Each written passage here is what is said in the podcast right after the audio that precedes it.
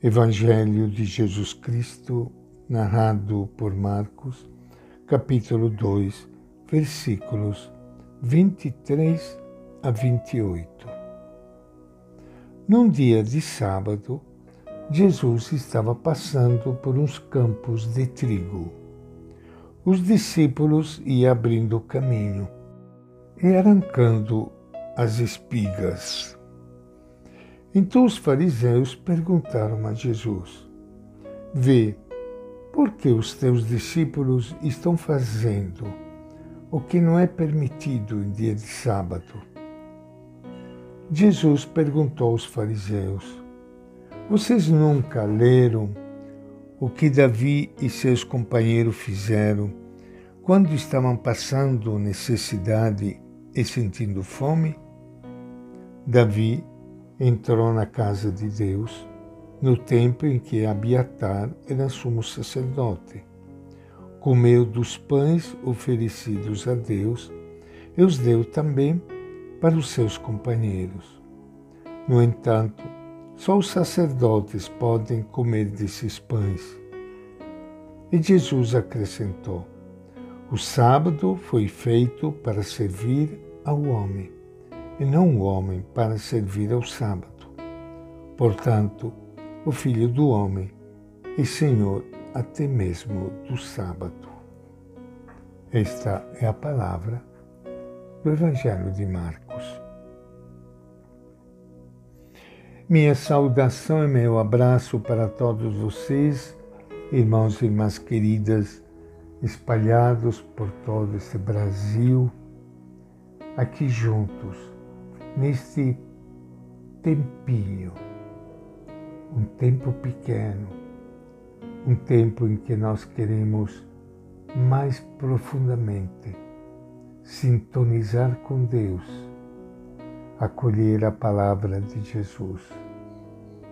Um tempo de oração, de silêncio, de paz graças às ondas da Rádio Imaculada Conceição, o Facebook, Instagram, YouTube, todos os meios pelos quais nós queremos que a palavra e o ensinamento de Jesus possa chegar ao maior número de pessoas, porque é uma luz que ajuda a viver.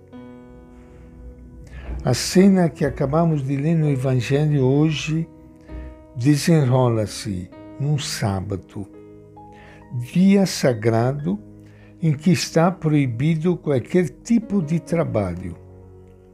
Jesus coloca o paralítico no meio da assembleia e expõe claramente o dilema: que fazemos? Observamos fielmente a lei e abandonamos esse homem ou o salvamos rasgando a lei? O que é que se deve fazer? Salvar a vida a um ser humano ou deixá-lo morrer? Surpreendentemente, os presentes se calam no fundo do seu coração é mais importante manter o que estabelece a lei do que preocupar-se com aquele pobre homem. Jesus os olha magoado e com indignação. A lei é necessária para a convivência política ou religiosa. Jesus não a despreza mas a lei deve estar sempre ao serviço da pessoa e da vida.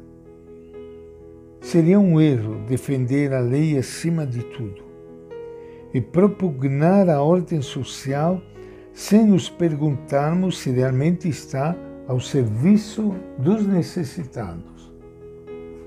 A ordem não basta. Não é suficiente dizer acima de tudo, ordem e respeito pela lei. Pois a ordem estabelecida num determinado momento numa sociedade pode defender os interesses dos bem instalados e esquecer os mais pobres. Não se pode fazer passar a lei e a ordem por cima das pessoas. Se um ordenamento legal concreto não está ao serviço das pessoas, em especial dos mais frágeis e necessitados de serem protegidos, então a lei fica vazia de sentido. A Igreja deveria ser testemunho claro de como as leis devem sempre estar ao serviço das pessoas. Mas nem sempre é assim. Às vezes, absolutizam-se algumas normas, considerando-as como provenientes de uma ordem querida por Deus Quantas vezes ouvimos dizer isso é vontade de Deus, como se a pessoa soubesse qual é a vontade de Deus, simplesmente porque é uma lei que está aí, esta lei que nós observamos muitas vezes sem nos perguntarmos se realmente ajuda ao bem das pessoas e promove uma vida. Mas ainda, o cristianismo foi praticado não poucas vezes com uma carga suplementar de práticas e obrigações que vem tornar mais duro e gravoso o peso de per si tão pesado da vida social como diz Teilhard de Chardin. Não é suficiente propugnar a disciplina da Igreja se essa disciplina não ajuda de fato a viver com alegria e generosidade o Evangelho. Não é suficiente defender a ordem e a segurança do Estado se esse Estado não oferece de fato segurança alguma aos mais fracos. No meio de nós há pessoas necessitadas. Continuamos a defender a ordem, a segurança e a disciplina ou preocupamos-nos em salvar realmente as pessoas? Se nos calamos, deveríamos sentir sobre nós o olhar duro de Jesus.